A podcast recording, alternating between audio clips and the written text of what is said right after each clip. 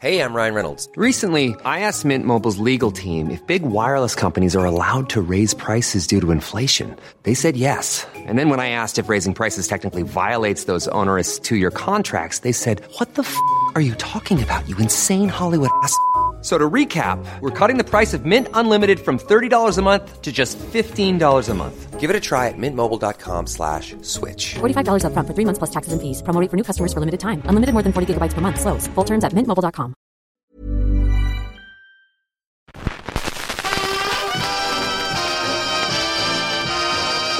Good morning.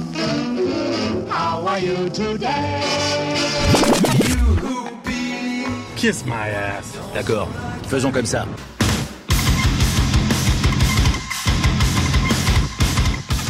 Spotzol, le podcast des cyclistes aventuriers, épisode 31, ici Richard Delhomme.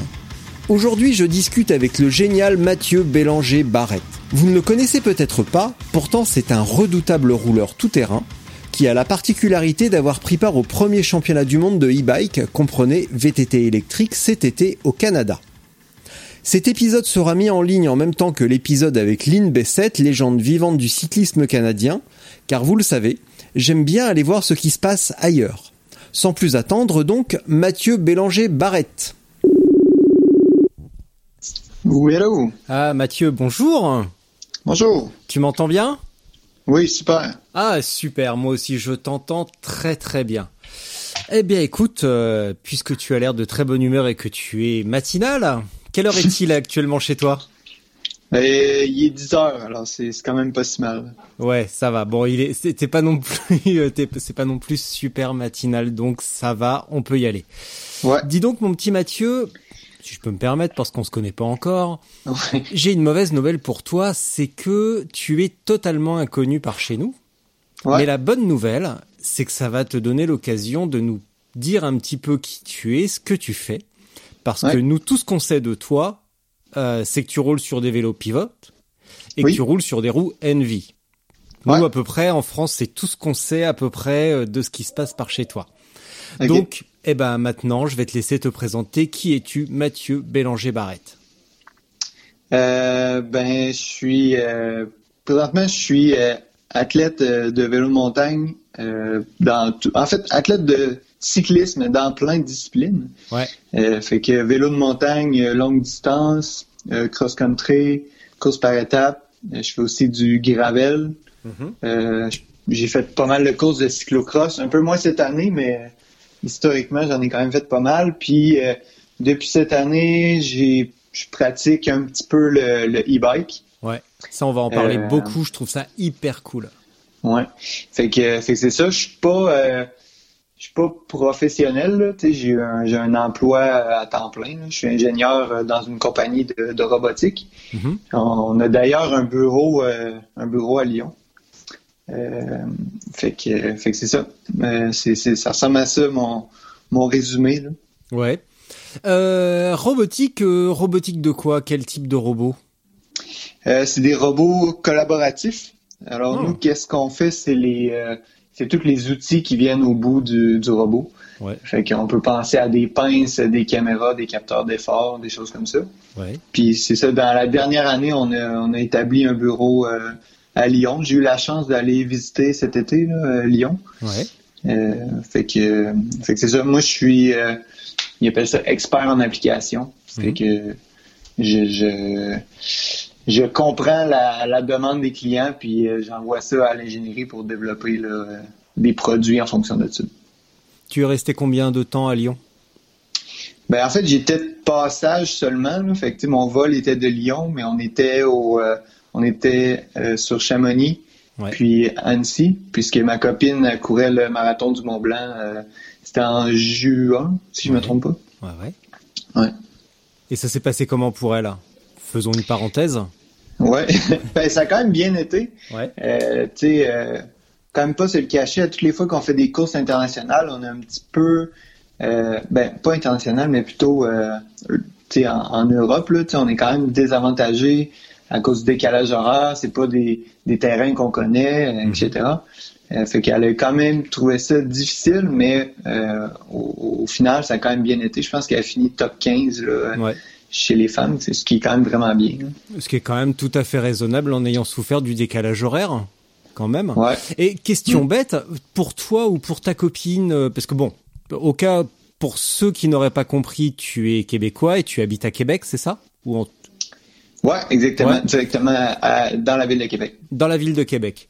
Est-ce que, bon, en plus du décalage horaire, est-ce qu'il y a un petit décalage, euh, pas culturel, mais un petit peu forcément, mais en tout cas au niveau de la, nourriture, de la nourriture, est-ce que quand vous arrivez en Europe, vous, arrivez, à re- vous arrivez pardon, à retrouver des, des, des trucs auxquels vous êtes habitué Est-ce que vous arrivez à vous nourrir, enfin, en- entre guillemets, c'est bête, à vous nourrir euh, bah, comme vous êtes habitué, ou est-ce que vraiment le changement de nourriture vous, euh, vous perturbe ou un petit peu ou pas trop? Ben c'est sûr que tu sais, il y a une certaine adaptation à faire là. Euh, Quand on va à l'épicerie, euh, on, on- ben, au supermarché, là, on retrouve pas nécessairement les mêmes euh, les mêmes aliments. Ouais. Nous, nous, le, au, au déjeuner, c'est toujours euh, toujours du beurre de pinot, du, du beurre de cacahuète, là, mais Ouais. ça, c'est plus difficile à trouver en Europe. Hmm. Euh, fait que, souvent, on, amène, on apporte ça avec nous. Ouais. Euh, euh, du sirop d'érable, c'est difficile à trouver aussi. C'est un Euh, peu, c'est, c'est- j'aurais pas, j'aurais pas osé. Je me suis dit, oh là là, arrête, ça fait cliché. Mais, mais, Mais c'est en vrai. fait- mais en fait, c'est vrai. euh, Ouais, ouais. On a souvent quand on part, là, euh, même aux États-Unis, quand on part euh, pour deux semaines, on amène une canne de sirop d'érable, juste parce Ouais. que on en met partout. Là. Mais partout, partout, même sur les aliments salés? Ah non non, mais euh, souvent pour déjeuner ou pour dessert, là, on va, Ouais. on va prendre du sirop d'érable tout le temps. D'accord. Et en ce qui concerne la poutine, Mais ça c'est euh, ça on n'en mange pas souvent. ah, tu me rassures. Ouais, parce que c'est quand même, euh, on va dire, riche là, comme repas. Là, fait, que, euh, fait que non, c'est ça. Dans, au quotidien, on n'en mange pas régulièrement. Ouais, parce que ouais, j'avais quand même trouvé ça un petit peu lourd, tu vois, à Montréal. Et puis après, j'en avais à dans le centre de Paris, il y a un resto qui s'appelle la Maison de la Poutine. OK? Et j'avais retenté, j'avais quand même trouvé ça un petit peu riche, un petit peu lourd et un petit peu salé. Et je me disais quand même, parce que à, en me promenant quand même au Québec, je m'étais dit, bah tiens, ils pensent qu'à la poutine, hein. il y a que ça, c'est le plat national. Et là, Ouais. du coup, bah, est-ce que c'est toi parce que ou toi, ta copine et d'autres, comme Raphaël par exemple, Raphaël Auclair, euh, est-ce que parce que vous êtes athlète ou vraiment c'est euh, le cliché qu'on présente un petit peu aux touristes, ce plat, euh, ce Ben, plat la poutine. Moi, je pense que je pense que tu touches à un point quand même. C'est beaucoup, c'est beaucoup axé sur les touristes. Là, fait que les, les touristes qui viennent ici, ils n'ont pas le choix de de manger une poutine. C'est comme une obligation. Euh, Puis pour les athlètes, là, je pense que c'est assez rare qu'il y ait des athlètes qui mangent ça de façon régulière. mais en, mais Ouais. en, en, mettons en saison morte, euh, ben, ça peut arriver quelques fois là, que qu'on mange ça. Mais pour les locaux, là, Ouais. la poutine, c'est le repas après les euh, à la sortie des bars. Ça, c'est le c'est le classique quand on sort des bars, ben quand je sortais des bars, j'allais euh, prendre une poutine. Ouais. c'est, le classique. Là. Mm. Et pourquoi? Parce que ça réchauffe pour éponger un petit peu l'alcool? Ouais, faire moi, je quoi? pense que c'est ça. ouais. Pour l'alcool? Pour, pour, pour éponger un peu l'alcool. ouais. Bon, si on revenait un petit peu au vélo, comment tu t'es mis au vélo? Euh, j'ai commencé assez jeune à faire du vélo de montagne, je vous dirais peut-être euh, à l'âge de 12 ans, peut-être? 10, 10 12 ans. Ouais. Puis, euh, puis ça a commencé parce que mes parents ont déménagé dans la région de, de Lac-Beauport, qui est à peut-être une vingtaine de minutes au nord de, de la ville de Québec. Ouais. Puis présentement, c'est vraiment reconnu comme étant une, euh, un- un- un- une mecque là, du vélo de montagne, mais à l'époque, euh, ça l'était pas du tout. Là. Ouais. Euh, tu sais, il y avait quelques sentiers où est-ce qu'on on allait, rouler, mais c'était vraiment juste, euh, on faisait du vélo seulement parce que parce qu'on aimait ça être dehors puis jouer dans, la boue. Puis euh, à un certain moment donné, j'ai commencé à faire euh, des, petites compétitions locales, justement dans la région. Puis de fil en aiguille, ben, je me suis amélioré. Puis rendu au rang junior, ben, c'est là que j'ai vraiment vu que j'avais un, potentiel. Euh, puis, puis j'avais le goût de continuer de, de faire plus de compétition. Mhm. Puis là, je me suis vraiment concentré, à, à m'entraîner un peu plus, à faire, euh, à faire des compétitions de plus haut niveau, ce qui m'a amené à faire euh, les Coupes Canada, puis euh, une Coupe du Monde au, au Mont-Saint-Anne. Puis, puis ça, ça allait, ça allait super bien. Je faisais des top 10 régulièrement là, dans les championnats canadiens. Sauf que je me suis comme un petit peu lassé de ça parce que le cross-country, c'est assez, euh, assez répétitif. Là, à chaque année, c'est les mêmes, euh, les mêmes endroits qu'on court. Euh, on fait 6-7 tours du, du même euh, Oui. du même petit parcours. Fait que ça devient rapidement répétitif. Puis je voulais avoir euh, je voulais avoir d'autres challenges. Fait que je me suis je me suis inscrit à une course par étapes qui s'appelle Single Track 6 euh, qui est dans qui est dans l'Ouest canadien. Euh, puis ça a été comme ma première mon premier contact avec les courses plus longues et les courses les courses par étapes. Puis j'ai vraiment adoré. Puis euh, tu sais c'est les courses par étapes, c'est une course, oui, mais c'est aussi euh, tout ce qui vient alentour. Tu sais, C'est, c'est l'aventure, la, la découverte des nouvelles régions, puis la rencontre de gens vraiment qui ont, qui ont le même qui ont le même mindset que toi. Là. Fait que j'ai vraiment aimé, puis depuis ce temps-là, je fais pratiquement euh, euh, pratiquement juste des événements du genre. Fait qu'un peu moins euh, un peu moins compétitif classique, mais euh, quand même compétitif, mais plus plus grande masse, là, si, si, on- si je peux dire ça comme ça. là. Et j'ai vu cet été que tu as conclu ta saison en beauté parce que tu as remporté une course aux États-Unis, c'est ça, le, dont le nom m'échappe? Alors attends. j'ai... Ben, en, en fin de saison, Euh, Non. Non, c'était pas en fin de saison? C'était ben, au, au mois de... Wilming- Wilmington? Je sais pas, je sais pas, c'est à toi de me dire. Là, c'est quoi là, T'as gagné où récemment alors? J'ai cru voir ça. Attends, je vais. Je vais, Ben, je vais en fait, euh, en fait, le, le- la course dont je parle, le Single Track 6, Mhm. une année sur deux, ça, ça, ça se nomme euh, Trans Rockies. Ah, voilà, Euh, fait c'est ça. C'est celle-ci, oui. c'est peut-être Ouais. un peu plus connu là en Europe là. Mm. Fait que c'est une course plus classique euh, course par étapes là, des longs euh, des longues étapes 80 100 km avec des euh, des passages en montagne. Puis ça ouais, j'ai gagné ça là, mais ça c'était au mois de juillet si je me trompe Ouais, pas. oui, voilà. Ouais. Puis c'était vraiment ça fait sept ans qu'il n'y a pas eu cette course là. Pourquoi? Il- il, euh, je, ben, je pense que le, le marché du vélo de montagne est moins orienté vers ça, là, du moins au Canada. Et plus orienté vers euh, les l'enduro, évidemment, mais aussi les courses de cross-country plus techniques, là, plus avec euh, plus de single track. Ouais. Fait que je pense que c'est juste une raison qu'il n'y avait pas assez d'inscrits pour, pour partir d'une course comme ça. Puis là, cette année, ils ont, ils ont relancé un peu la, la course. Puis euh, il y a quand même eu euh, pas mal de, de monde qui sont venus. Euh, puis moi, ça faisait longtemps que je voulais la faire, mais vu qu'elle était pas, elle était pas active, ben je pouvais évidemment pas la faire. Fait que c'était, c'était vraiment, c'était, c'était incroyable parce que c'est la seule course par étape que j'ai participé où est-ce qu'il y a, euh, tu fais 100% du parcours à vélo. Il n'y a jamais de transport entre les étapes. Alors, tu pars à, là, on partait à Panorama, puis on se rend à Fernie. Et 100% du parcours est fait, euh, est fait à vélo, là. On dort, euh, Vraiment sur place, le ouais, parcours. à l'arrivée, ouais. Et vous Ouais, repartez du même endroit, c'est bien ça. C'est ça. Mm. Ça, c'était, c'était quand même euh, c'était intéressant versus une course comme, euh, par exemple, le BC Bike Race, où est-ce que, euh, tu sais, c'est des boucles dans des villes différentes, puis euh, il y a toujours du transport entre les étapes. Euh, fait que c'est... Mais premièrement, ça draine de l'énergie de toujours se transporter comme ça. Oui. Puis euh, c'est aussi du temps. Euh, fait qu'on a moins de temps. Quand, quand il y a du transport comme ça, on a moins de temps pour apprendre à connaître les gens ou juste, euh, juste relaxer. là. Ouais.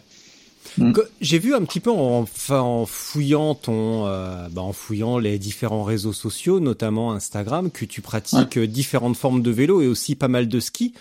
Et Ah. euh, ce qui est assez logique dans la mesure où, euh, eh ben, même déjà actuellement, si j'ai bien vu, il neige déjà à Québec? J'ai cru Ouais, on, voir. a eu euh, notre, euh, on a eu notre premier euh, 5 cm sur Oh, ça va. Ouais. Et euh, tiens, question de, de Français qui, qui voient rarement la neige. Euh, quand il neige que 5 cm, vous vous dites quoi? Ah, mais c'est c'est rien là, parce que nous c'est alerte, euh, c'est limite, nous c'est limite c'est alerte tempête hein, t'as les chasse neige et tout et euh, les aux actualités ils te disent ne surtout ne sortez surtout pas de chez vous, il y a 5 cm de neige. Ouais, non ben Nous, c'est panique, hein. Nous c'est tu sais, on, on est habitué puis euh, il y a une loi qui est passée récemment où est-ce que euh, le 1er décembre tout le monde doit avoir des pneus d'hiver. Ouais. Euh, alors souvent euh, les, les gens se préparent là, euh, préparent leur voiture avant avant cette date-là. Fait que j'imagine qu'à ce temps-ci tout le monde a pas mal ses pneus ses pneus d'hiver. Fait que c'est pas un c'est, vraiment pas grave là. Puis il faut dire aussi qu'on a quand même les, des installations euh, puis un, un- un réseau routier qui est fait en fonction de ça. Mm. Fait que quand, quand il neige, euh, souvent le matin on se réveille et toute le toute la ville est déjà déblayée là, par euh, par la par les, les, opérateurs de la ville. là. Donc tout est très très bien organisé finalement. Ouais, ouais, Et vous gardez que les aspects extrêmement positifs de la neige qui sont esthétiques et bah, boule de neige et, euh, et rigolade. Ben, présentement, c'est, euh, c'est, c'est le fun, là, la neige, là, mais au mois de février, quand il s'accumule plusieurs mètres, là, euh, là ça, c'est, c'est moins plaisant. Puis ça, ça vient souvent avec des temps extrêmement froids. Ouais. Euh, alors, je vous dirais, janvier, février, là, c'est des mois euh, où est-ce qu'on sort pas beaucoup. Là. Il y a, il y a quelques années, j'étais allé à Stockholm et euh, on m'avait déjà fait cette réflexion et également en regardant les vidéos du collectif Parly, euh, je sais plus s'ils sont à Montréal ou au Québec, dans une de leurs vidéos, ils expliquent que euh, après un, un- un certain temps, euh, bah, comme tu viens de le dire, février, janvier, où ça fait un moment que éventuellement vous êtes euh, vous êtes un petit peu enfermé, il y a comme une sorte de, de déprime qui s'installe et vraiment vous attendez avec impatience les, les premiers rayons du soleil et de pouvoir sortir et la, la fonte Ouais. des neiges. Me l'avait dit à Stockholm que vers le mois de mars, les Suédois sont déprimés parce que Ouais. bah, ça fait euh, plusieurs mois déjà qu'il fait euh, gris, neigeux et tout. Et est-ce Mhm. que c'est un peu similaire chez vous?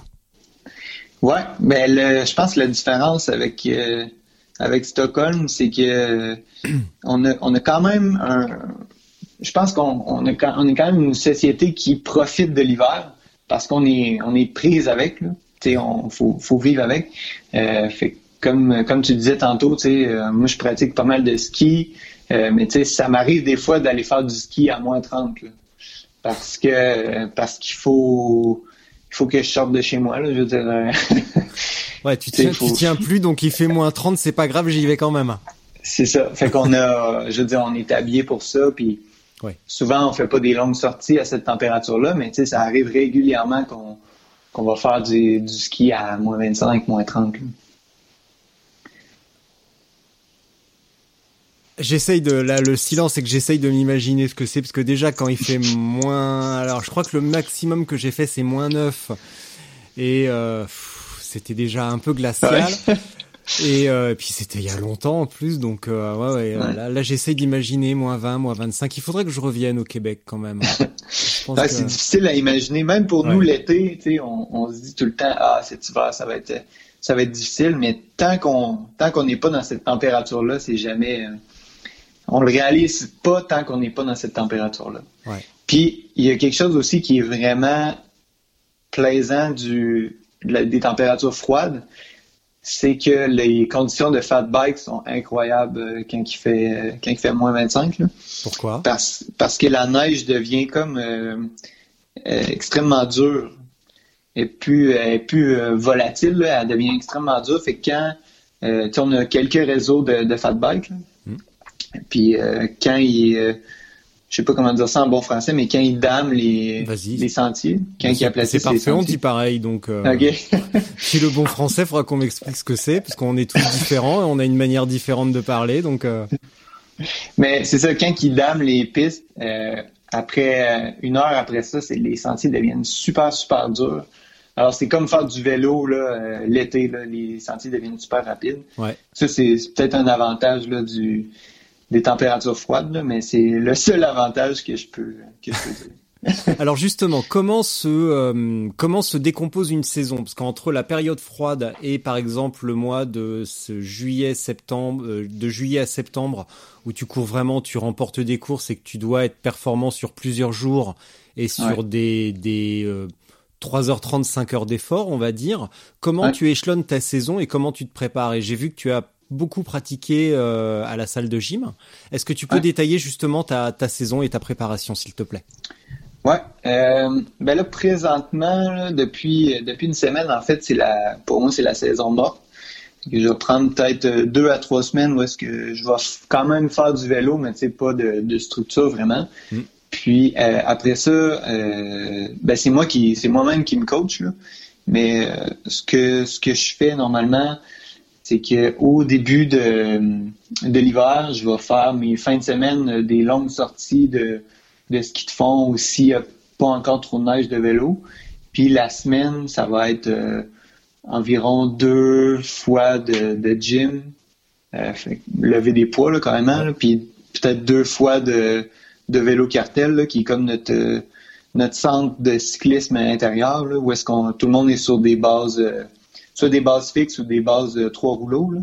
Puis on s'entraîne avec, euh, on a un, set d'intervalle. Puis c'est ça. Fait que, fait que ça, je vais faire ça deux fois semaine. Muscu deux fois semaine, puis la fin de semaine, euh, un petit peu plus euh, ski de fond ou euh, des activités extérieures. Mm-hmm. Puis plus on avance dans l'année, plus je vais commencer à doubler les journées. fait que, mettons, je vais faire une, une muscu le matin, puis le soir, je vais embarquer sur le rouleau. Euh, fait que là, ça me fait quand même pratiquement deux heures, trois heures par jour. Mhm. Euh, puis la fin de semaine, là, je vais faire vraiment des longues sorties, soit en fat bike, encore en ski de fond ou en, en skimo. Là. Je sais pas si vous savez c'est quoi skimo. C'est comme euh, ah, non. Ben, ski mountaineering. Ouais. Ah oui, d'accord. Nous, on dit du ski de du ski de randonnée, je pense. C'est ça. Ouais. Euh, fait que ça, on, ça, on en fait, on en fait pas mal.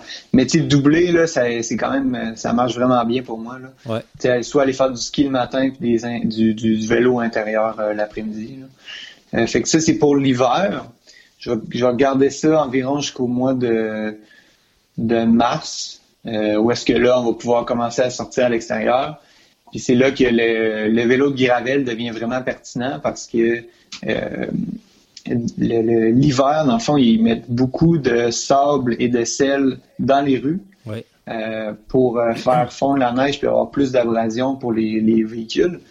Alors, au mois de mars jusqu'au mois de, de mai, il y a extrêmement euh, beaucoup de sable dans les routes même sur les routes asphaltées. Fait que les, les, vélos de gravel font vraiment du sens parce qu'en vélo de route, premièrement, on fait des crevaisons tout le temps puis euh, le contrôle n'est pas, est pas idéal. Fait que les premières sorties se font en, vélo de gravel. Euh, c'est ça. Puis là, normalement, au mois d'avril, mai, il y a les premières courses de gravel, justement. Puis après ça, l'été arrive vraiment, là, euh, il arrête de... Ben, tu sais, l'hiver, en fait, l'année, comment elle est composée, c'est une saison extrêmement froide, un printemps pluvieux, un bel été, puis l'automne, c'est extrêmement pluvieux aussi. Euh, fait, que le printemps, euh, euh, il y a des courses, mais c'est pas encore le, beau temps. C'est encore des courses vraiment de, de boue. puis l'été, ben là, je voyage un petit peu plus. Là. Je vais faire justement, je vais aller dans l'Ouest canadien, je vais aller peut-être en Californie ou Utah faire quelques courses. Peut-être un voyage en Europe. Mm. Puis L'automne, là, les courses de gravel recommencent à arriver. Puis il y a le cyclocross aussi qui se mêle à ça. Ouais. Euh, tu, fais pas, tu fais pas beaucoup de cyclocross cette saison, cet hiver? Euh, cette, euh, cette saison, j'en ai pas fait beaucoup. En fait, nous, la saison de cyclocross s'est terminée la semaine dernière avec les championnats nationaux. Ouais. parce qu'après ça, ben il y, a trop de neige. Ouais. Euh, fait que c'est ça, j'ai pas eu la chance cette année d'y aller, là, mais les années dernières, j'allais faire euh, deux, trois courses UCI euh, dans l'Est des États-Unis. Puis j'essayais d'avoir une bonne forme jusqu'aux championnats nationaux. Cette année, ça a juste ça l'a pas donné là, que je me, je me concentre sur ça. Mais mais il y a moins de courses aussi. dans l'Est des États-Unis, c'est quand même un bon un bon un bon centre de cyclocross normalement. Mais euh, il y a Gloucester, je sais pas si vous avez entendu parler, mais Gloucester, qui est une course euh, un petit peu euh, légendaire des États-Unis, qui a été annulée. Ouais. Pourquoi? Puis je pense que c'est un problème d'accessibilité au parc. D'accord. Tu pourras m'envoyer le, le, lien parce que non, celle-là, elle est pas hyper connue. Nous, on a surtout entendu parler des, bah, forcément des deux manches de Coupe du Monde de cross aux États-Unis. Et c'est à peu près les, les seuls échos, euh, tu sais, qui nous viennent euh, du cyclocross aux États-Unis. Euh, on a juste euh, bah, maintenant les retransmissions sur YouTube des courses avec sur GCN avec Jeremy Powers. Ça c'est vraiment cool. Mais sinon c'est à peu près Enfin, forcément, pour nous, on est plus proche de la Belgique que des États-Unis, donc on, on, a plus tendance à regarder les courses, les courses en Belgique, en fait. Ouais, puis il y en a beaucoup plus. Le niveau est plus élevé aussi. Probablement. Euh, oui, que Je, comprends ça, oui. oui. Et après, tu, là, tu me parlais des, des courses gravel, donc j'ai vu que bah, tu es inscrit à la Rasputitsa en, pour 2020 où tu vas t'inscrire? Et c'est effectivement, ça avait été extrêmement boueux cette année. Donc, euh, je faudrait que je, je, retrouve les liens et que je mette ça dans les notes du podcast. Mais, euh, mais ouais, ça avait l'air. Tu l'as fait, tu l'as fait cette année ou pas? Euh, ça a coupé un petit peu, là, mais j'imagine ah. que tu parles de, de Raspou. Ouais, exact, ouais, ouais, exactement. Bon, bah voilà, j'ai plus qu'à recommencer. Je vais faire. Euh, T'as as participé cette année ou pas? Oui, oui, j'ai participé. Ça fait euh, deux années de suite que je participe. Ouais. Puis, tu sais, c'est, c'est ça, c'est cet endroit-là, Kingdom Trail, c'est vraiment un, endroit. Ben ça le dit, le Kingdom Trail, c'est le, royaume des sentiers. Euh, puis moi, ça fait plusieurs années que je vais là pour faire du vélo de montagne. Puis j'avais j'avais jamais exploré les routes de gravel autour de, ce centre de vélo de montagne là. C'est vraiment incroyable. La plupart des routes sont en sont en gravel. Puis on va on peut aller extrêmement loin. Euh, fait que ça fait vraiment du sens de faire une course là. Euh, puis l'année, l'année en 2018, il y avait neigé le matin de la course. Mmh. C'était, il y avait des sections, c'est carrément, on pouvait pas rouler, il fallait, fallait courir. puis l'année dernière, il n'y avait pas neigé, mais il avait fait, je pense, un degré avec la pluie. Puis tout le monde était complètement frigorifié.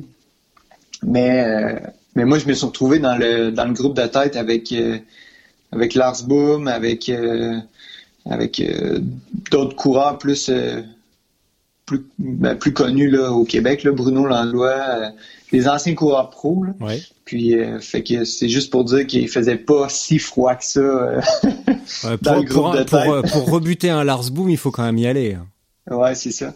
Quand même.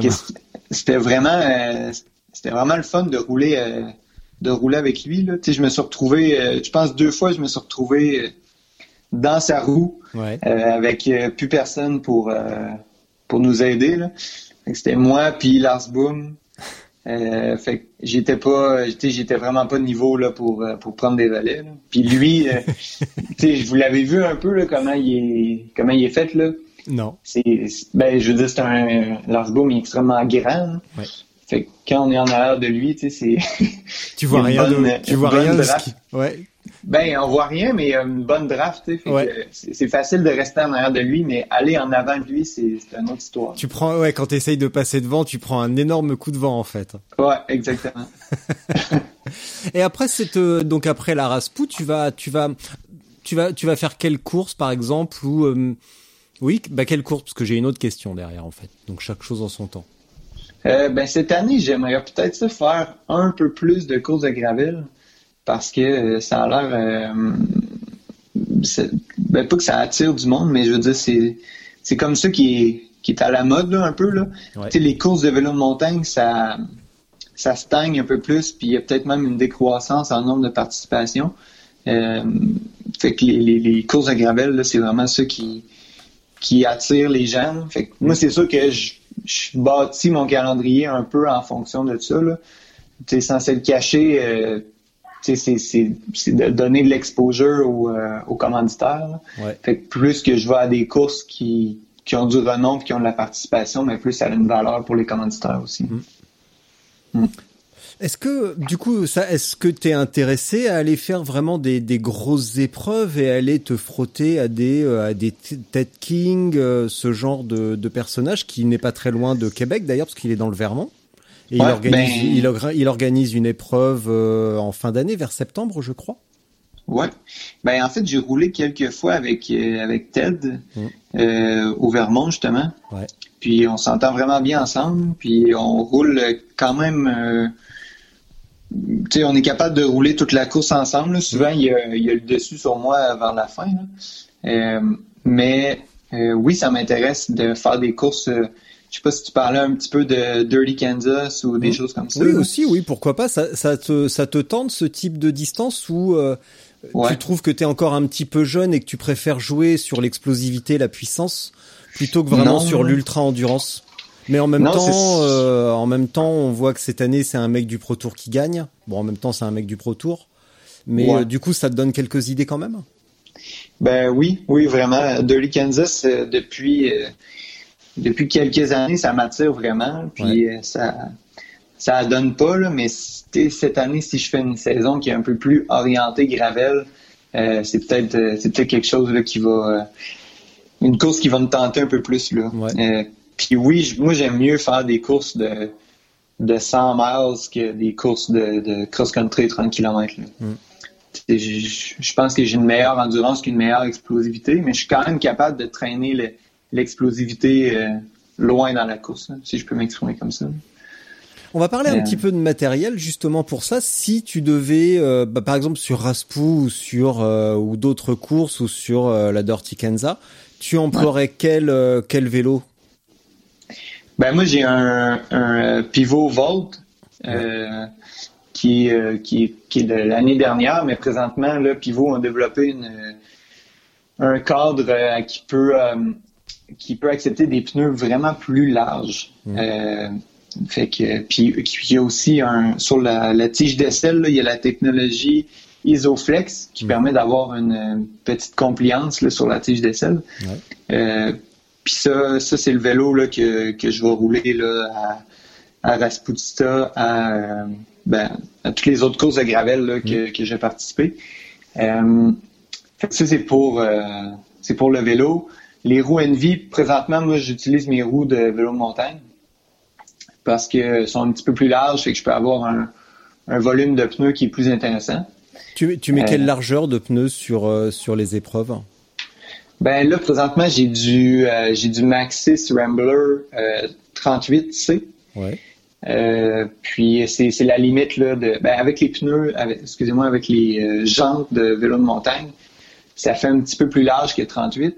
Puis ça, c'est présentement c'est la limite que mon cadre peut accepter. C'est-à-dire? Euh, ben c'est 38 là. Ouais. Ben en minimal, je l'ai pas mesuré là, mais d'après moi c'est comme euh, 40 là. Ouais. Fait que ça c'est la limite, mais mais le nouveau, la nouvelle plateforme de pivot peut accepter jusqu'à 47 là, si je me trompe. Hmm, D'accord.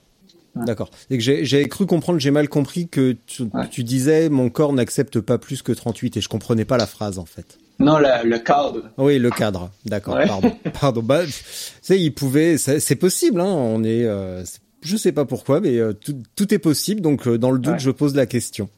Ouais, ouais. T'es plutôt double plateau ou monoplateau? Je suis, ben présentement, je suis un plateau uniquement. Puis je, j'oscille entre un 44 et 46 dedans. Puis à l'arrière, j'ai une 1136. Ouais. Puis euh, avec qu'est-ce qu'on a ici là, c'est euh, c'est bien correct là. Euh, je pense que si j'ai un si j'ai un vélo à monter, ça va être un double plateau Ouais. avec la possibilité de le mettre simple plateau pour certaines épreuves. là. Hmm. Qu'est-ce que tu ressens comme différence? Alors déjà, que tu es 44 ou 46, ça veut dire que les parcours sont quand même extrêmement roulants et que tu as, tu n'as pas non plus des, des pourcentages trop intenses? Ouais, ben c'est ça. Quand j'étais à quand j'étais euh, sur euh, sur Chamonix puis sur sur Annecy là, j'ai vraiment réalisé que les les chemins de gravier là, ils étaient extrêmement abrupts en Europe. Euh, je sais pas si je sais pas si je suis allé aux bons endroits, là, mais euh, Bah, C'est sûr que les Alpes pour le gravel, c'est pas hyper, euh, c'est pas le paradis du gravel. Hein. C'est ça. Tu t'aurais été mieux avec ton VTT quand même. Ouais. Mais euh, mais c'est ça ici, tu sais, on retrouve pas des chemins aussi abrupts que ça là. Ouais. c'est tout est les courses passent dans des dans des euh, routes qui sont praticables par des autos, là, par des voitures. Fait Ouais. il y a jamais de- il y a jamais rien d'extrêmement d'extrêmement à pic. C'est pas c'est pas roulant, ça peut quand même être technique, mais c'est euh, toujours accessible, mettons. Hmm. D'accord. Hmm. Et après, quand tu euh, quand tu boucles ta saison euh, gravel au mois de d'avril-mai, c'est ça? Ouais, ouais. Ouais, tu t'orientes vers le vers le vers le, le VTT. Et ce que j'aimerais savoir, c'est mhm. comment tu t'es retrouvé au championnat du monde de e-bike? Parce que ben, s'il y a bien un sujet que je trouve cool actuellement, il suffit d'aller sur n'importe quel salon euh, vélo pour se rendre compte que le e-bike est au cœur de, de toutes les euh, préoccupations et euh, bénéficie d'un gros marketing. C'est pour ça qu'il y a eu des championnats du monde. Mais malgré tout, je trouve ça quand même super cool de donner accès au vélo au plus grand nombre. Alors évidemment, il y a mhm. toujours des grincheux qui vont trouver que comme il y a un moteur, c'est pas c'est pas du vélo. Mais euh, c'est aussi un premier pas vers euh, bah, vers vers autre chose. Ouais, ben parlons euh, accessibilité du, du e-bike là. ici, c'est relativement nouveau là, je vous dirais depuis deux ans là, on commence à en voir. Puis dans la dernière année là, il y a vraiment eu une explosion. oui. puis les, les systèmes de sentiers, là, les centres de vélo de montagne, savent pas encore vraiment comment gérer ça. Euh, parce que ici, on a quand même des conditions euh, assez boueuses.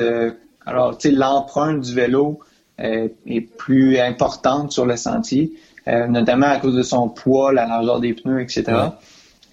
puis ça, ça crée un crée un questionnement là, au niveau des centres de vélo parce qu'ils savent pas comment gérer ça. Est-ce qu'on est-ce qu'on charge plus cher pour ces personnes-là? Est-ce qu'on garde le même prix? Fait que, tu sais, présentement, c'est encore un, encore en, questionnement. Euh, puis, euh, euh, concernant, concernant la course, ben, en fait, concernant les vélos, moi, c'est la première fois que j'utilisais ça, un vélo e-bike. Puis c'est incroyable, c'est tellement le fun à rouler. C'est comme, c'est comme si tu étais au top de ta forme tout le temps. Tu sais, c'est des vitesses, même sur le plat, dans les montées, tu comme si tu sentais jamais tes jambes. Fait que, fait que ça, c'est le fun. En descente, euh, c'est faut, faut, faut s'adapter quand même mm. parce que le centre de masse du vélo est complètement différent.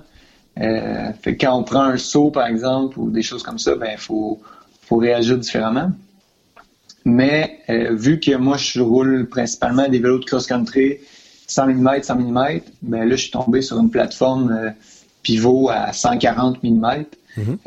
Ben, c'était c'était comme un, un, divan. C'était très, très confortable. Euh, même si c'était plus lourd, c'était vraiment, vraiment confortable. Euh, fait que c'est ça, moi j'ai eu le vélo peut-être une dizaine de. Ben, environ deux semaines avant l'événement des championnats du monde. Fait que j'ai eu j'ai pas eu beaucoup de temps à me, à me pratiquer dessus. Mm-hmm. Puis la raison pourquoi j'ai participé à cette course-là, c'est que les championnats du monde de vélo de montagne étaient au Mont-Saint-Anne, euh, qui est à, 45 minutes de la ville de Québec. Mhm. Euh, puis moi, je voulais, je voulais participer à ces championnats du monde-là. Euh, puis étant donné que je fais pas de course cross-country, puis tu sais, je suis pas, je prétends pas avoir le niveau non plus pour être sélectionné pour les, les, les vrais championnats du monde. Ben, la, la les vrais championnats du monde. ben, les, les championnats du monde de vélo régulier. Donc, ben, ok. C'est ça. Ben, moi, tu sais, je pouvais pas me, sélectionner pour ça. Oui. Euh, alors, je me suis un petit peu rabattu sur, euh, sur ces championnats du monde-là. Mm. Puis, la, la sélection était quand même assez permissive parce que c'était nous le, pays hôte là, des, des championnats du monde. Fait qu'il y avait, il y avait beaucoup de places disponibles. Puis quand j'ai envoyé ma candidature, là, j'ai eu, j'ai eu accès tout de suite. Là, dans le fond, ils m'ont, ils m'ont dit oui immédiatement. Ouais.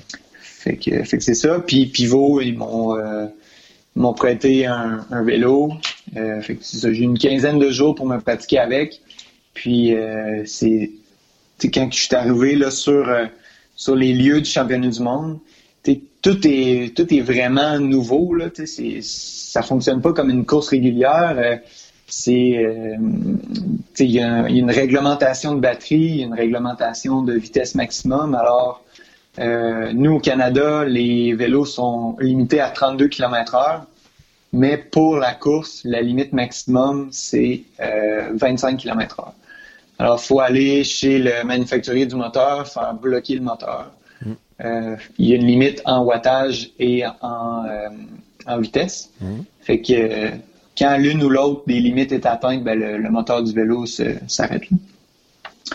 Fait que c'est ça. Faut aller chez le manufacturier. Après ça, euh, faut faire valider les vélos par l'UCI.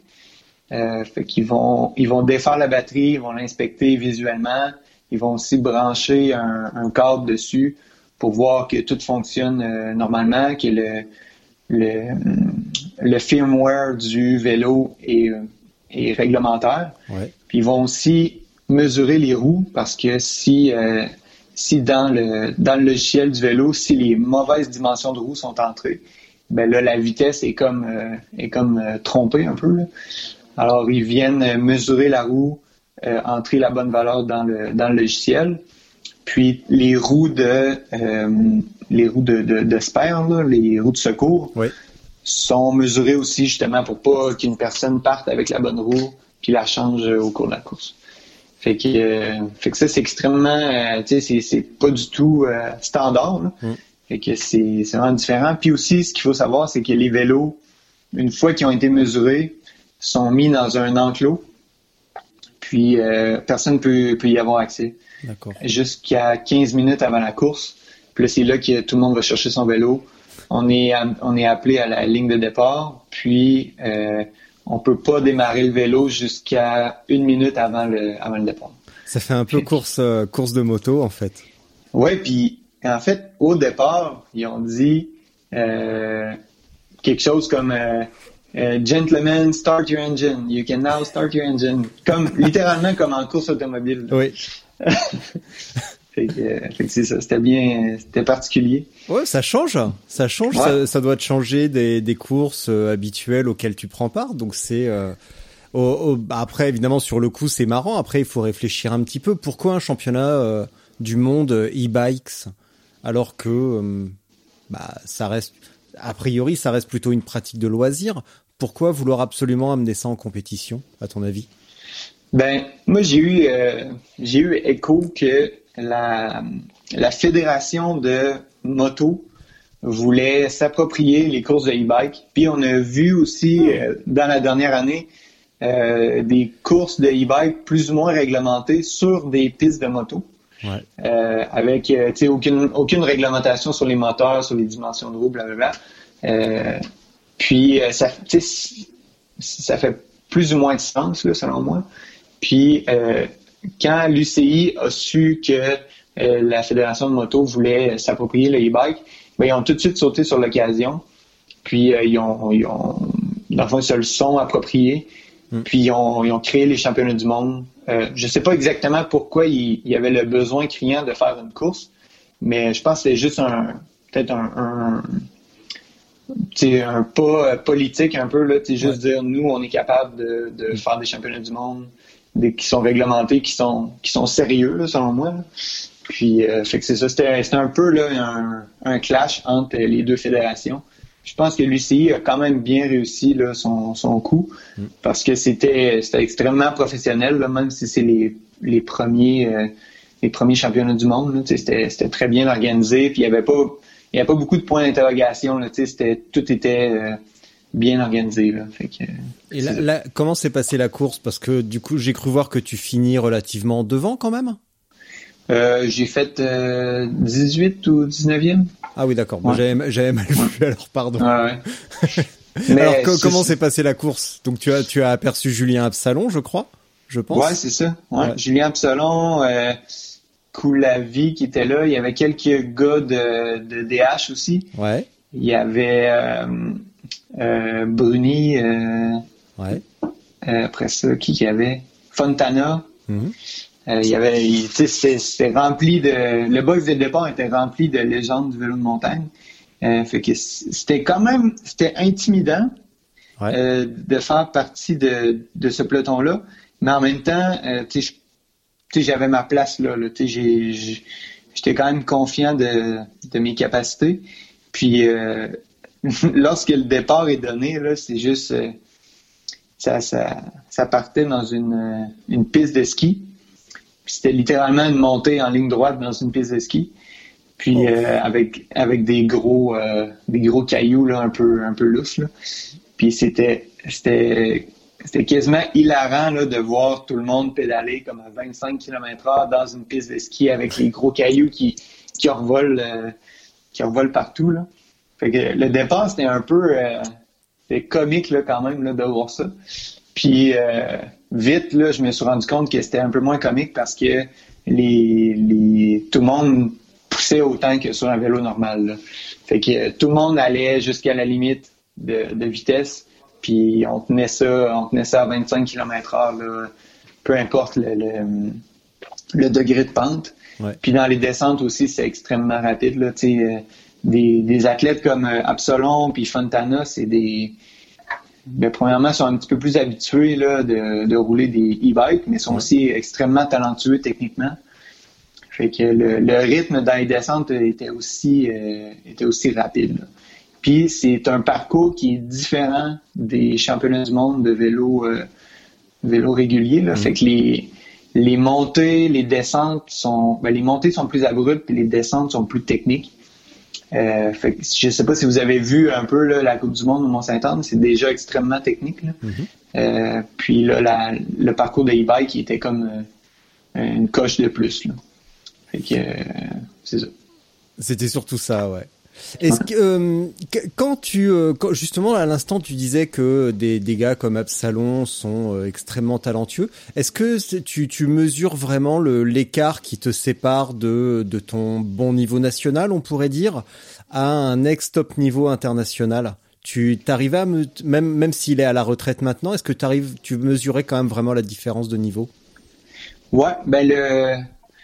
Tu sais, en montée, c'était moins palpable, là, mais en, en descente, euh, c'est- le, le- la technicité, là, ou, les habiletés techniques, là, c'est quelque chose qui se perd pas vraiment, je pense. Ouais.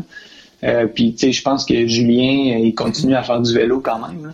Ouais, fait que, tu sais, oui. sa forme est, est, est peut-être un petit peu moins, euh, moins là, mais tu sais, la technicité est, présente là, tout le temps. Ouais. Puis, euh, puis tu sais, on voyait, je veux dire, c'est pas parce qu'il pédalait dans les descentes, là, tu sais, qu'il allait plus vite, c'était juste qu'il épousait vraiment bien le terrain, puis vraiment mieux que, que la plupart du monde.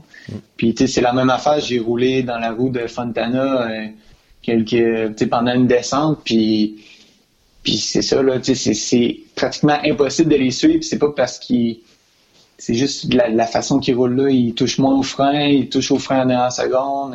Tu sais, c'est toutes des petits, euh, des petites fractions de secondes qui font que à la fin de la descente, ben, ils ont 4-5 longueurs d'avance euh, de vélo là, sur toi. là. Donc, ce qui veut dire que même sur une épreuve entre guillemets prise à la rigolade, euh, bah tu t'es quand même pris une petite fessée, t'as quand même appris des choses, t'as quand même vu des trucs euh, assez incroyables que tu n'aurais Ouais. peut-être pas vu sur une autre épreuve. Donc c'est hyper positif. Bah oui, exactement. Puis tu sais, euh, moi, il n'y a aucune chance dans ma carrière que je sois dans la roue de Fontana. là.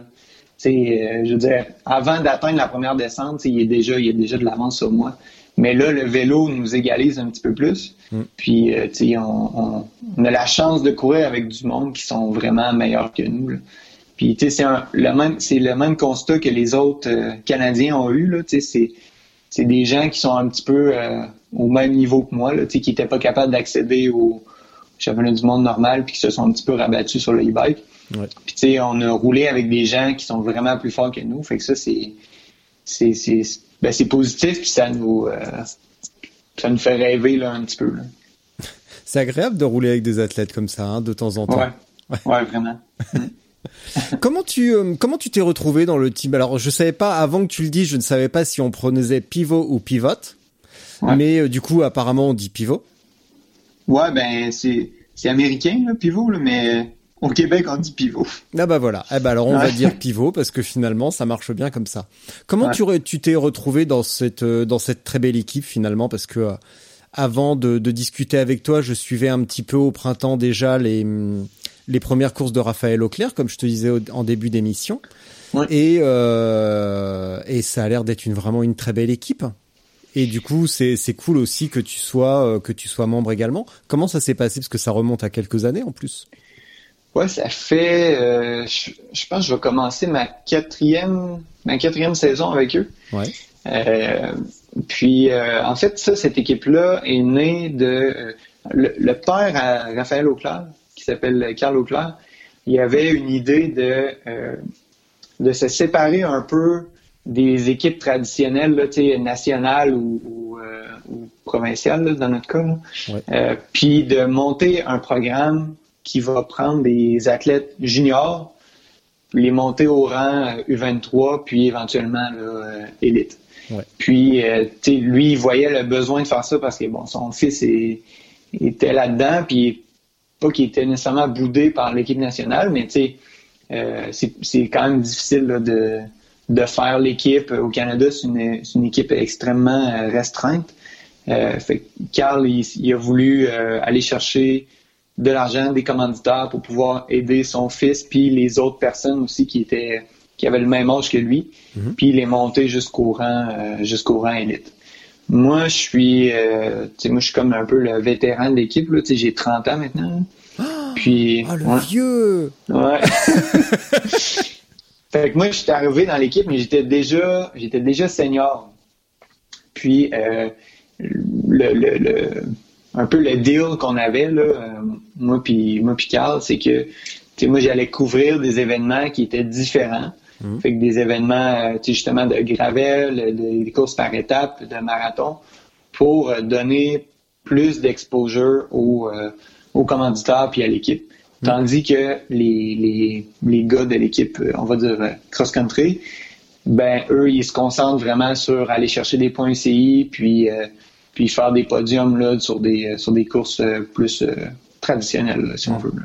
Puis ça, ça nous a amené à aller chercher des coureurs comme, euh, comme Léandre Bouchard, qui a été, euh, qui a été aux Olympiques en, à- au Brésil. C'était en 2016. 16. Fait que tu sais, lui, euh, il, s'est retrouvé sans contrat l'année dernière. Fait que il trouvait que c'était un bon, une bonne équipe pour continuer à se développer, l'équipe pivot. Fait que il a joint, il a joint l'équipe. Puis euh, tu sais, c'est, tous des gars extrêmement talentueux euh, qui ont, euh, qui font des résultats vraiment incroyables. Moi, je suis quand même choyé parce que je suis capable de de rouler avec eux une fois de temps en temps. Puis, tu sais, aux courses, quand je vais faire des courses de cross-country, ben, tu sais, tout le monde est là. Puis, il y a un certain support aussi qui est offert. hein.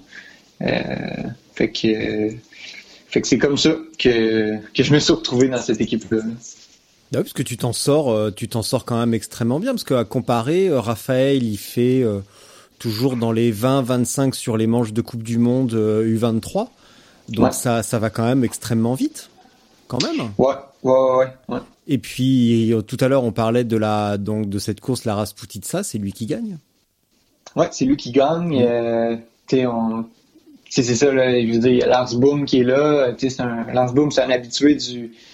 de la boue et des conditions difficiles. Là. Tu sais, c'est pas... euh, Puis, tu sais, je pense que Lars Boom fait troisième, là, cette course-là. là. Fait que c'est... Tu sais, on peut... Ça donne une idée quand même là, du niveau de, Ouais. de cette Ouais, course. oui, il, il a, il a, il a un sacré niveau et c'était, c'était rigolo parce que quand j'ai, euh, quand j'ai fouillé un petit peu, je me suis dit bah tiens c'est marrant, il roule pas beaucoup finalement. Il, c'était juste après sa victoire et donc j'avais regardé en détail son Strava et je trouvais qu'il roulait pas tant que ça en fait. Et il faisait pas des longues sorties, il faisait euh, des sorties de 30, 40 kilomètres euh, en cross-country et j'étais pas sidéré par euh, par son volume d'entraînement comme je peux l'être par exemple euh, par un Ted, par un Ted King qui roule beaucoup plus. Mhm. Et, euh, et avoir son niveau de performance avec ce volume kilométrique, je me suis dit oula, là il y a là il y a quand même un sacré moteur. Ouais, ben je pense que oui, il y a un, il y a un moteur, puis je pas certain qu'il met toutes ses rides euh, sur Strava. le canaillou. ouais, ouais, ouais. Fait que euh, je pense que c'est peut-être ça qui se passe aussi. D'accord, oui, oui, bah il y a, il y a le phénomène avec d'autres, oui, oui. D'accord. ok. Et la, la vie à Québec en général, euh, indépendamment du sport ou de n'importe quoi, c'est comment, euh, c'est comment la vie à Québec? Parce que nous, pareil, tu vois, de manière très naïve et euh, presque cliché, on voit ça de manière extrêmement cool et comme un compromis presque idéal entre, euh, bah, pour nous, une culture française et puis Ouais. une culture euh, américaine. Donc euh, un petit peu un compromis idéal où on va Ouais. prendre le meilleur des deux. Donc on enlève l'arrogance des Français. Et puis euh, l'inculture d'ordre général des Américains. Là, je viens de me, je viens- là, je viens de me faire plein d'amis. Euh, mais, euh, mais oui, c'est, vraiment une belle ville là, à vivre. Puis, moi, je reste euh, quand même au centre-ville. Mm. Puis C'est vraiment facile d'aller faire là, des activités de plein air. Là, à 15 minutes, il y a les, il y a les montagnes. Là. Euh, fait que ça, c'est, c'est sûr, c'est pas les Alpes, là, mais il y a quand même euh, pas mal de montagnes là, où est-ce que c'est, c'est le fun de faire n'importe quelle activité de plein air. Ouais. Puis oui, notre, notre vie est quand même très influencée par... On a beaucoup d'influences françaises, notamment la nourriture. Là. Puis ça, c'est... tu sais, Même si on a des influences euh, américaines, la nourriture est extrêmement euh, influencée par, euh, par la France, là, selon moi. Là. On, a, on a du bon pain, on, a, on Ouais. aime beaucoup les, les, les, les repas un peu plus raffinés. Là. Ouais. Puis, puis quand on, quand on voyage aux Éta- aux États-Unis, il n'y a, a pas du tout ça. Là. Fait, que, fait que ça, c'est vraiment influencé par la France. Puis, il y a, y a un désir vraiment intense de garder la langue française là, au Québec. Là. Fait, que, fait que ça, c'est... C'est ça. C'est, c'est, je pense pas que l'anglais va jamais, euh, va jamais euh, nous envahir. Là. Fait que c'est ça. Il y, a un, il y a un gros désir là, de, du- de la part de la population, de la part du gouvernement, de garder le français intact. là. Alors, ça c'est un vrai sujet qui ne touche euh, plus du tout le vélo, mais euh, bah, nous également on voit ça d'une manière un petit peu cocasse parce qu'on vous voit, euh, euh, on vous voit euh, garder des expressions euh, et franciser vraiment des expressions comme par exemple les panneaux stop. Arrête-moi si je me trompe, mais il me semble qu'on vous c'est écrit arrêt, c'est ça? Ouais, exactement. Ouais, nous c'est stop. Et Ouais. la grosse tendance en France, c'est de euh, de parler franglais, donc le plus possible de sortir des expressions anglaises. Et la semaine Ouais. dernière, j'écoutais un épisode de podcast avec un mec qui est absolument insupportable, qui au lieu de dire euh, bah pour faire court ou en deux trois mots pour me présenter, il fait bon bah alors euh, long story short, euh, je m'appelle machin machin. Ouais, ouais. Et, c'est, et en fait, nous, c'est une énorme tendance, plus qu'un insupportable, où euh, bah, les gens qui veulent se rendre intéressants parlent un genre de, de, de brouillon anglais euh, moche. Et c'est Ouais. assez ridicule. Et nous, on vous voit avec cette volonté vraiment farouche de garder un français intact. C'est, c'est assez cocasse, en fait. Ça vient d'où, cette, cette, cette envie? Bien, c'est difficile à dire ça vient de où, mais tu sais, il y, a un- il y a quand même un mouvement euh, actif encore de, de, de séparation là, du Québec. Là. Ah Euh, de, ouais. de séparation du Québec avec le Canada? Ouais, c'est Ouais. ça. Ben, c'est, c'est plus aussi actif que ça l'a déjà été, là, mais ça Ouais. existe quand même encore. Puis il y a certaines régions qui, euh, qui sont euh, puristes là, euh, côté français. là. Justement, Chicoutimi, c'est une, c'est une région, le Saguenay, où est-ce que c'est difficile, pour, pour un anglophone, aller dans cette région-là, c'est difficile de se faire, de, de- d'avoir une conversation. Tandis que à Québec ou Montréal, un anglophone qui va là, la plupart du monde sont capables de parler anglais. Mais il y a comme, euh, il y a certaines régions où est-ce qu'ils veulent vraiment garder leur, euh, leur racine, continuer à parler uniquement, euh, uniquement français. Puis, euh, puis c'est ça, puis le, les gens, c'est sûr qu'il y a des gens, moi ça, ça m'arrive de dire des anglicismes aussi, là. Puis euh, il y a du monde que c'est que c'est pire, il y en a que c'est moins pire, mais le gouvernement euh, oblige un peu, euh, par exemple, les commerçants d'avoir des, des noms euh, francophones. Il y a certains, certaines compagnies qui doivent traduire leur, leur nom de commerce, par exemple, puis le, le mettre en français. Tous les panneaux sont, sont vraiment en, fran- en français. Là. Il n'y aura jamais d'anglicisme sur les, Ouais. les panneaux de circulation, des choses comme ça. Ouais. Fait que, fait que c'est ça. Mais tu sais, il y a quand même beaucoup de monde là, qui, qui euh, un peu comme tu le disais un peu, là, tu sais, qui font des bouts de phrases en français et d'autres en anglais. Mais quand je suis allé en France, ça m'a quand même surpris. Tu sais, des mots comme, euh, je pense, je pense que c'était canneberge. J'essayais de dire, est-ce que vous Ouais. avez des canneberges? Euh, Nous, on, dit, on dit cranberries. C'est ça. Ouais. On dit pas. Mais- tu- tu là, je le savais parce que. bah, tu- mais jamais, je dirais, euh, ça, ça, ça me serait pas venu à l'esprit de dire canneberge. C'est ça. Mais nous, c'est c'est comme, c'est c'est ça le mot qu'on utilise là. Fait que je pense, c'est c'est drôle à dire parce que j- j'ai réalisé en allant en France que vous disiez beaucoup plus de mots euh, anglophones, tu sais, quand même avec un accent, avec Ouais. un accent français. Avec un Mais, accent euh, pourri, tu peux le dire. ouais. Vas-y, exprime-toi. Mais, nous, c'est ça, je pense qu'on essaye vraiment plus là, de, de garder euh, certains mots euh, euh, francophones. Puis même des fois, mettons, si un Québécois dirait, si un Québécois disait, pardon, Ouais. euh, cranberries, ben, ça ferait aucun sens.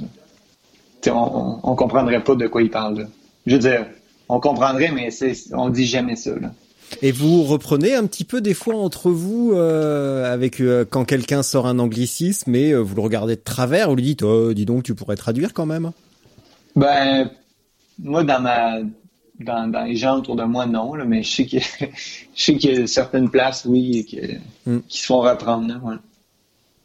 Ah bah c'est bien marrant tout ça quand même. C'est rigolo même pour c'est ouais c'est là je vais pas savoir le dire correctement mais euh, cette euh, ce positionnement face à la langue c'est vraiment euh, c'est vraiment rigolo en tout cas.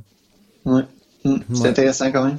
C'est hyper intéressant de, de voir comment de voir comment la langue évolue parce que à l'instant t'as dit si quelqu'un disait cranberries bah ça ferait pas de sens alors Ouais. que bah c'est finalement la traduction de euh, doesn't make sense en anglais Ouais, ouais, ouais. qui est aussi une traduction un petit peu aléatoire quand même. Et nous aussi on a de plus en plus de gens qui parlent comme ça. Et quand en anglais tu dis euh, bah, je vais euh, je vais je vais approfondir un petit peu en, en- je vais approfondir un sujet on dit elaborate. Et il y a aussi de plus en plus de gens qui déanglicisent le truc et disent bon attends je vais élaborer un peu ma phrase alors qu'en réalité ça veut pas tout à fait dire ça. Ah, et que euh, par exemple si tu prends la cuisine bah un plat élaboré c'est un plat euh, sophistiqué c'est Ouais. euh, c'est juste que en fait les mots se ressemblent mais on se donne même plus la peine de chercher le le, le sens vraiment le sens premier des mots et de les remettre vraiment dans leur contexte on fait une traduction complètement parallèle et un peu bête et des fois ça donne des situations euh, des situations un petit peu un petit peu cocasses quand même Donc, ouais, euh, exactement. et tu disais les, les bars ou les, les restos.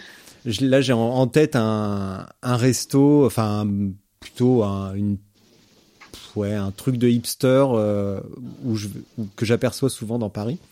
Tout est écrit en anglais. Le nom du magasin est en anglais. Le menu est en anglais. Par contre, les horaires d'ouverture sont en français. Ouais. Ça, ça me fait toujours beaucoup rire quand je le vois. Donc euh, voilà, voilà, c'est tout. Euh, on va conclure là-dessus. C'était hyper intéressant, en tout cas à tout point de vue, et c'est toujours un vrai plaisir d'avoir euh, un autre angle et une autre perspective sur un même sport euh, de l'autre côté de l'Atlantique. Je te remercie pour cette heure, euh, 1h10 consacrée. Je vais t'abandonner pour un truc que moi ici j'appelle la minute de solitude. Donc je vais poser mon micro, je vais sortir euh, un instant de la salle où je me trouve et je te laisse euh, une à deux minutes pour t'exprimer, faire passer un message de ton choix. Et puis euh, bah, j'espère qu'on aura le plaisir vraiment de, de se voir en vrai un jour, de rouler ensemble. Merci beaucoup. Parfait, ben merci à toi. Je pose le micro et bonne chance. Merci. Je m'attendais pas à avoir une minute de une minute euh, seule avec euh, avec moi-même, euh, moi non plus, mais euh, euh, bon, ben moi ce que j'aurais à dire, c'est euh, de faire euh, faire du vélo. En fait, faire le sport que vous aimez euh, pour vous, puis pas le faire pour euh, pour personne d'autre. Euh, faites, euh, faites ce que vous aimez, oubliez la pression sociale, oubliez la pression des pairs, puis, puis amusez-vous. C'est tout ce que j'avais à dire. Merci, bonjour.